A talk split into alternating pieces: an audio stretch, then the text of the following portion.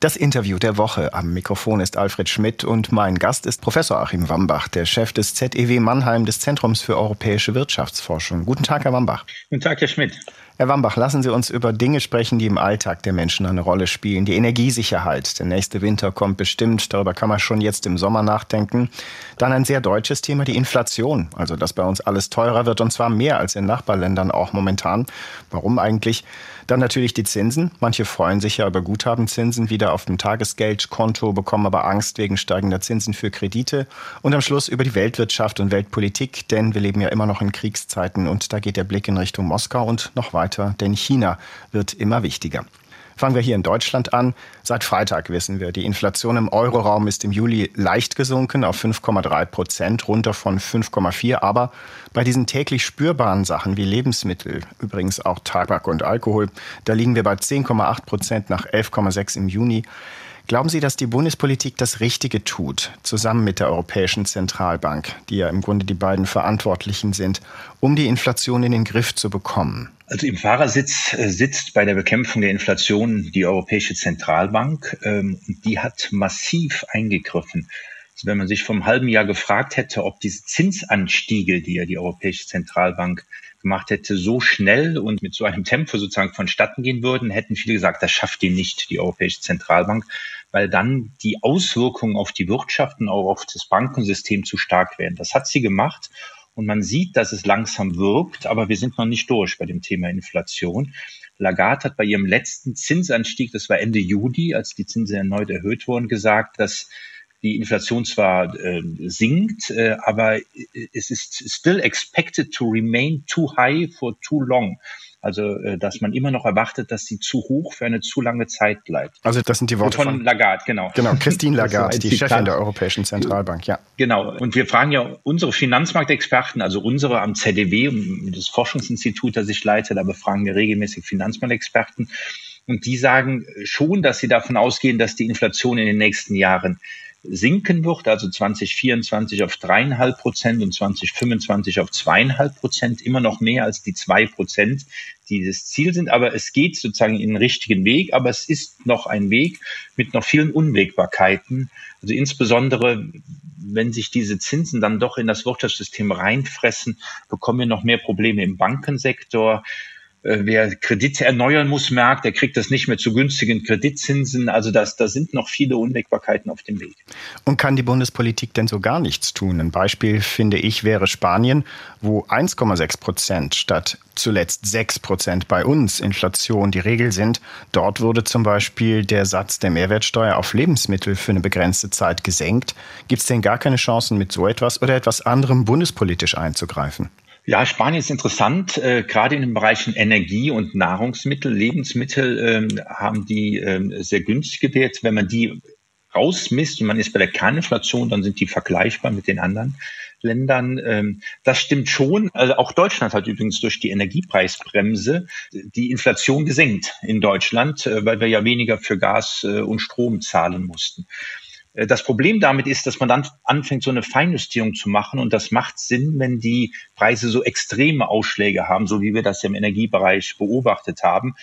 Wenn man davon mal absieht, von diesen Extremausschlägen, ist es ganz schwierig, wirklich richtig die Inflation zu greifen mit so Einmalinstrumenten, die man da reinzieht. Also wenn man der Bundesregierung da eine Empfehlung geben sollte, dann äh, eher dahingehend, dass sie sich bewusst sein sollte, wenn sie jetzt Ausgabenprogramme hat, dass diese natürlich die Inflation mit ankurbeln. Also alles, was in neue Ausgaben, in neue Preissteigerungen hinein sich frisst, das steigert natürlich auch die Inflation. Deswegen ist es eher so ein, ein Mahnruf, solange die Inflation noch da ist, nicht zu expansiv in der Fiskalpolitik, also in ihrer Ausgabenpolitik zu sein. Die Energiepreishilfen der Bundesregierung zeigen Wirkung, haben Sie auch gerade gesagt. Nun hat Wirtschaftsminister Habeck gerade erst gesagt, dass er diese Hilfen verlängern wolle bis Ostern 24. Glauben Sie, dass das notwendig sein wird? Also eine vorsorgliche Verlängerung ist sicherlich vernünftig. Ähm, wir hoffen alle, dass es nicht dazu kommt. Ähm, aber ähm, ich werde immer etwas nervös, wenn, die Bundesnetzagentur auch sagt, wenn der Winter sehr kalt wird, haben wir Probleme. Also wir sind wetterabhängig in dieser Sache. Also wie ist die Situation? Die Gasspeicher äh, sind äh, weitgehend gefüllt, zu 88 Prozent derzeit. Die sind nicht so gemacht, dass sie uns durch den Winter bringen, die Gasspeicher, sondern sie waren immer eine Ergänzung im Winter zu den Gaslieferungen.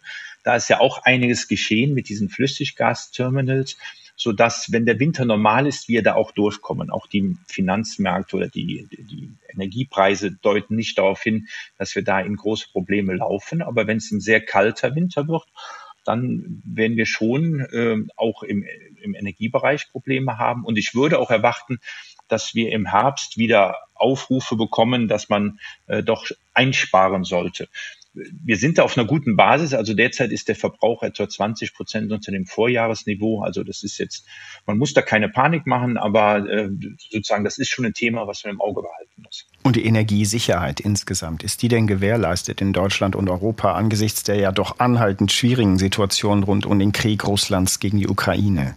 Ja, insgesamt äh, gehe ich davon aus, es war ja auch eigentlich, ich fand schon beeindruckend, wie wir den letzten Winter überstanden haben, wie schnell die Haushalte und insbesondere die Unternehmen reagiert haben, auf andere Energieträger sich umgestellt haben. Deswegen haben wir eine gute Basis jetzt für den nächsten Winter und ich glaube, wenn der durch ist, dann haben wir auch die kritischen Phasen vorbei, weil wir dann, was Flüssiggas betrifft, auch insgesamt gut aufgestellt sind. Durch den nächsten Winter müssen wir noch, ich würde sagen, in der Erwartung kommen wir da auch gut durch. Äh, wenn es ein extremer Winter wird, dann werden wir nochmal äh, neu diskutieren müssen sozusagen. Nun sehen die aktuellen Wirtschaftsdaten momentan für Deutschland nicht gut aus. Wir sind umgeben von Wachstum. Anderen Ländern in Europa und der Welt geht es da besser als uns. Hier dagegen tritt die Wirtschaft auf der Stelle, nachdem wir in der ersten Jahreshälfte sogar eine Rezession hatten. Wo sehen Sie denn eine mögliche Mitverantwortung der Bundespolitik an dieser Lage? Sagen wir so, zum Teil ist die Rezession, äh, die war zu erwarten. Also mit dem massiven Zinsanstieg äh, der EZB, das geht fast gar nicht ohne Rezession.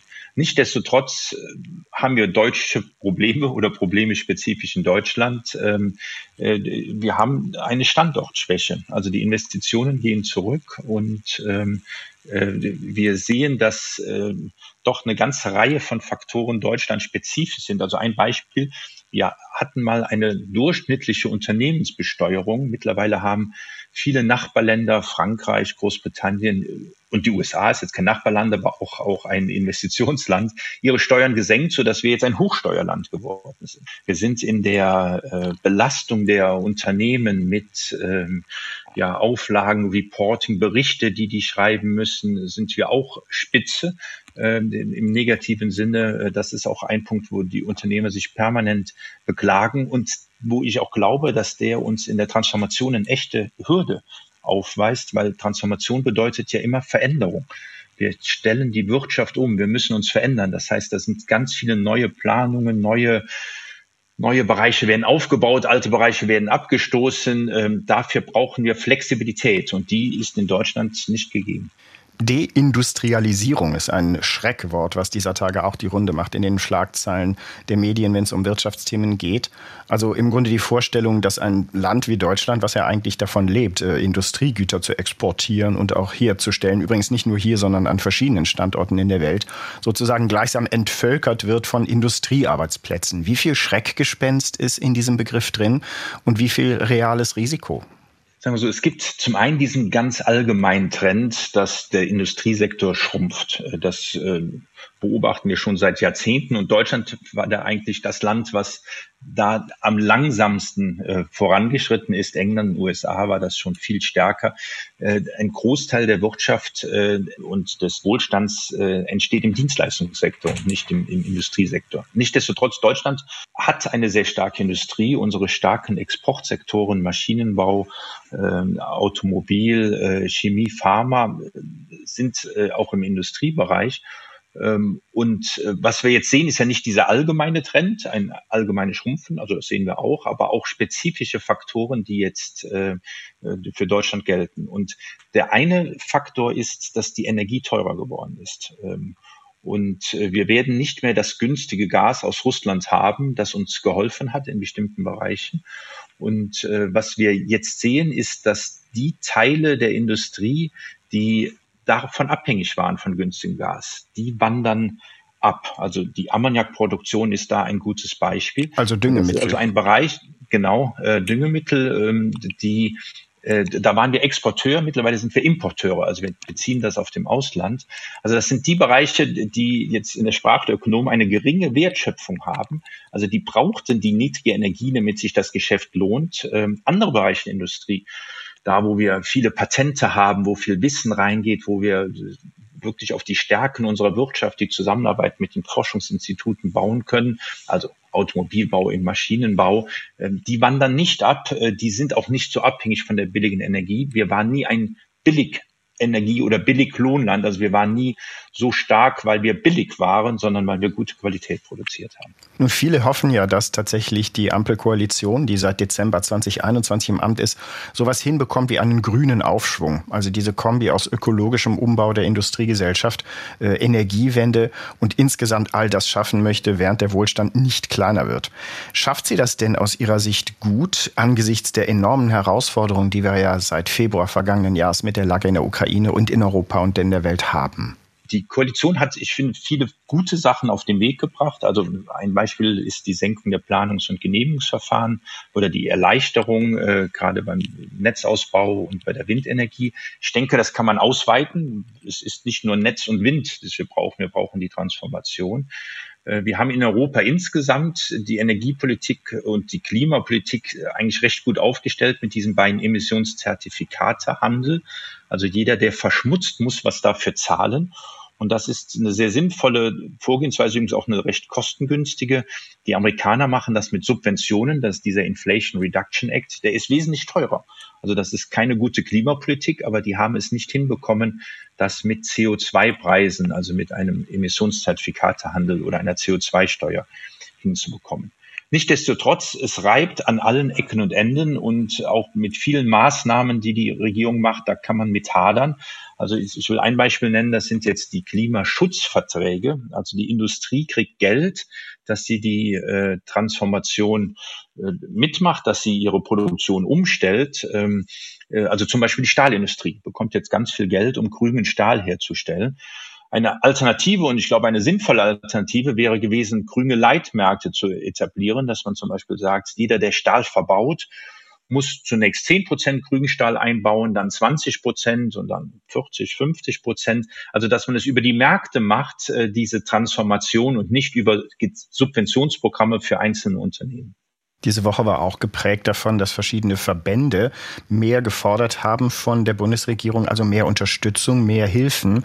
Wenn wir von den verschiedenen Forderungen der Wirtschaft dieser Woche den Industriestrompreis herausgreifen, ist der nicht auch politisch schwierig durchzusetzen, wenn man im Grunde der Bevölkerung sagt, Privathaushalte sollen denselben Strompreis wie bisher entrichten, aber wir machen einen gezielt verbilligten für Firmen, die ja ohnehin schon Energiepreishilfen bekommen. Glauben Sie, dass sich dafür Mehrheiten finden? Ja, die Industrie hat schon eine starke Lobby. Äh, sie bekommt auch sehr starke Unterstützung, also durch Klimaschutzverträge. Sie hat äh, schon immer beim Strom auch besondere Konditionen gehabt, also dass sie nicht, äh, wie gesagt, die EG-Umlage zahlen muss. Und das Hauptargument ist ja auch, dass das eine Maßnahme ist, um die Industrien zu unterstützen, die im internationalen Wettbewerb sind.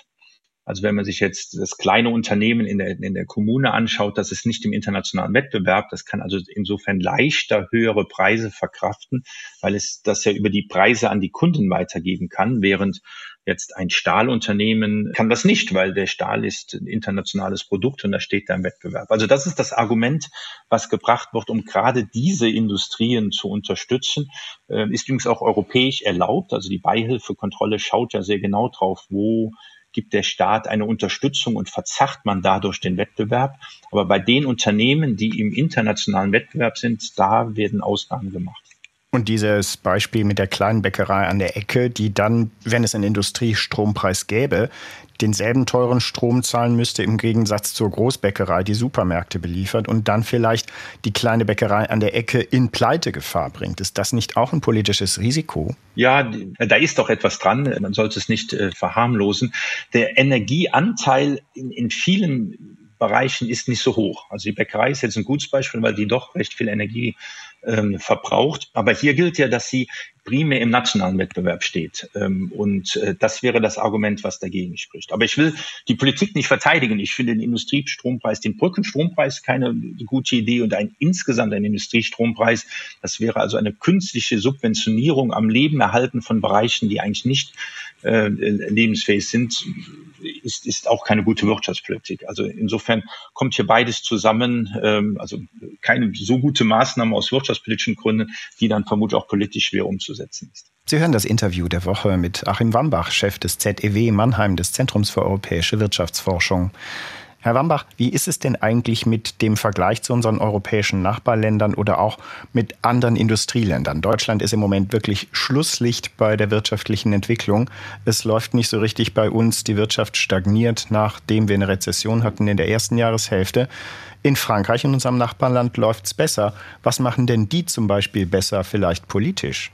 Also Frankreich hat das klare, da läuft es besser. Also in Frankreich äh, finden mehr Investitionen äh, statt, mehr Direktinvestitionen als in Deutschland. Äh, jetzt schon zum vierten Mal in Folge ist es das beliebteste Zielland für ausländische Direktinvestitionen in Europa. Ähm, die tun einiges dafür. Macron wirbt offensiv in Unternehmen. Ein Instrument ist, er hat die Unternehmenssteuer gesenkt. Äh, die äh, ist mittlerweile bei 25 Prozent, war äh, vormals 33 Prozent. Deutschland liegt damit 29 Prozent an der Spitze der EU-Länder. Der EU-Durchschnitt übrigens ist nur 19 Prozent. Also man kann noch günstiger, aber die großen Länder haben immer eine etwas höhere Unternehmensbesteuerung. Aber wie gesagt, Frankreich hat sie gesenkt. Das macht es attraktiv. Frankreich hilft die Kernenergie. Äh, die sind damit besser durch die Krise gekommen, durch die Energiekrise. Ähm, aber auch äh, vielen Unternehmen ist es hilfreich, dass sie mit der Kernenergie eine Option darauf haben, CO2-freie äh, Energie zu bekommen und das Tag und Nacht. Und nicht nur, wenn der Wind weht und die Sonne scheint. Also das sind schon Standortvorteile, die Frankreich hat. Ich denke, wenn Deutschland darauf reagiert, wir haben uns gegen die Kernenergie entschieden, ähm, aber wir brauchen trotzdem eine sichere Stromversorgung. Also wir müssen noch viel mehr in Richtung Speichertechnologien, auch in neue Kapazitäten für Stromerzeugung, die dann halt dann erfolgt, wenn Wind nicht weht oder die Sonne nicht scheint. Also es sind diese Gaskraftwerke, die dann wasserstofffähig werden sollen. Also das ist sicherlich ein Energiethema, das Deutschland anpacken muss, wo wir hinterherlaufen. Und das zweite ist das Thema Unternehmenssteuern. Also auch da laufen wir hinterher. Eine der Branchen, die auf jeden Fall ein Träger der deutschen wirtschaftlichen Gewinn ist, ist sicherlich die Autoindustrie. Nun ist die wirklich herausgefordert dieser Tage durch Konkurrenz aus China und überhaupt auf dem Weltmarkt. Teilen Sie denn die Skepsis, dass die deutschen Hersteller sich am Weltmarkt richtig weiter gut behaupten können oder könnte das binnen weniger Jahre alles in eine Schieflage kommen? Ja, also in der Historie der, der Industrien sieht man schon auch Unternehmen, äh, die lange führend waren und dann verschwunden sind. Ja, also Nokia ist da ein Beispiel. Also wir haben keine Garantie darauf, dass Deutschland auch noch in, in, in 20, 30 Jahren so viele Fahrzeuge herstellt ähm, und, und so erfolgreich auf den Weltmärkten ist. Das Problem ist, ich glaube, in den Vorstandsetagen angekommen, äh, in den Unternehmen äh, sowieso. Wir sehen ja auch schon einen Schrumpf in der Produktionsmenge.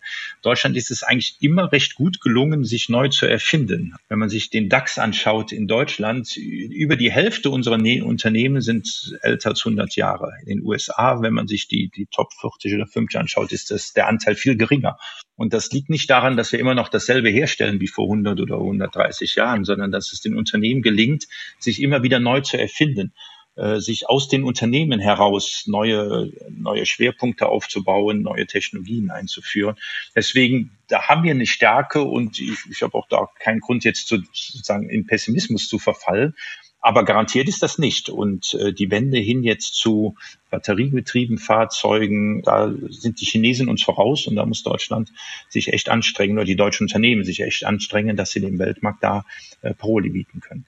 Konkurrenz aus China. Da sind wir beim Thema China-Strategie der Bundesregierung. Da würde mich noch interessieren, die ist gerade vor wenigen Wochen veröffentlicht worden, diese Strategie. Welche Auswirkungen könnte denn eine insgesamt, na sagen wir mal, distanziertere Haltung gegenüber China, falls das die Absicht dieser Strategie sein sollte, welche Auswirkungen könnte die haben generell auf die deutsche Wirtschaft und besonders ja auch auf Investitionen deutscher Firmen in China selbst?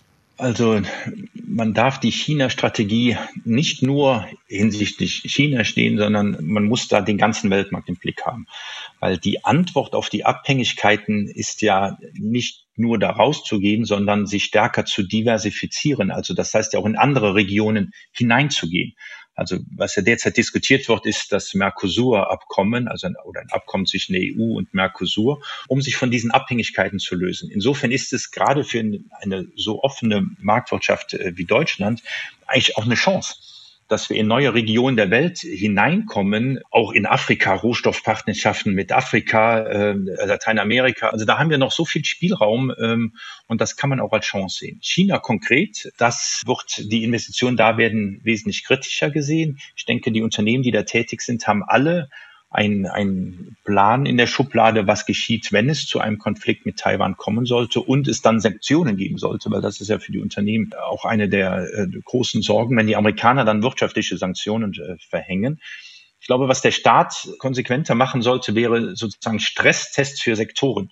Jedes Unternehmen macht das für sich. Der Staat äh, hat schon die Gesamtverantwortung und äh, das fehlt mir in der China-Strategie. Äh, sie gehen auf einzelne Unternehmen zu aber das ist recht schwierig. Da, das ist Aufgabe der Unternehmen, äh, ihr Risikomanagement zu machen. Der Staat äh, muss sich um äh, Sektoren und um die Volkswirtschaft kümmern. Ähm, das äh, ist Aufgabe des Staates. Also deswegen auf Ihre Frage zurückzukommen. Ja, man sieht das in Investitionen. Ein Teil der Investitionen geht raus aus China. Ein Teil der Investitionen ist jetzt so gestaltet, dass man in China für China produziert, so dass es, wenn es dann zu Konflikten kommt, dass man dann nicht so abhängig ist von den Exporten Importen zwischen China und anderen Regionen der Welt. Ähm, also das sieht man. Ähm, ob das jetzt heißt, dass die, der Welthandel dann unbedingt zurückgeht, vielleicht ist es auch eine Chance, dass jetzt stärker diversifiziert wird.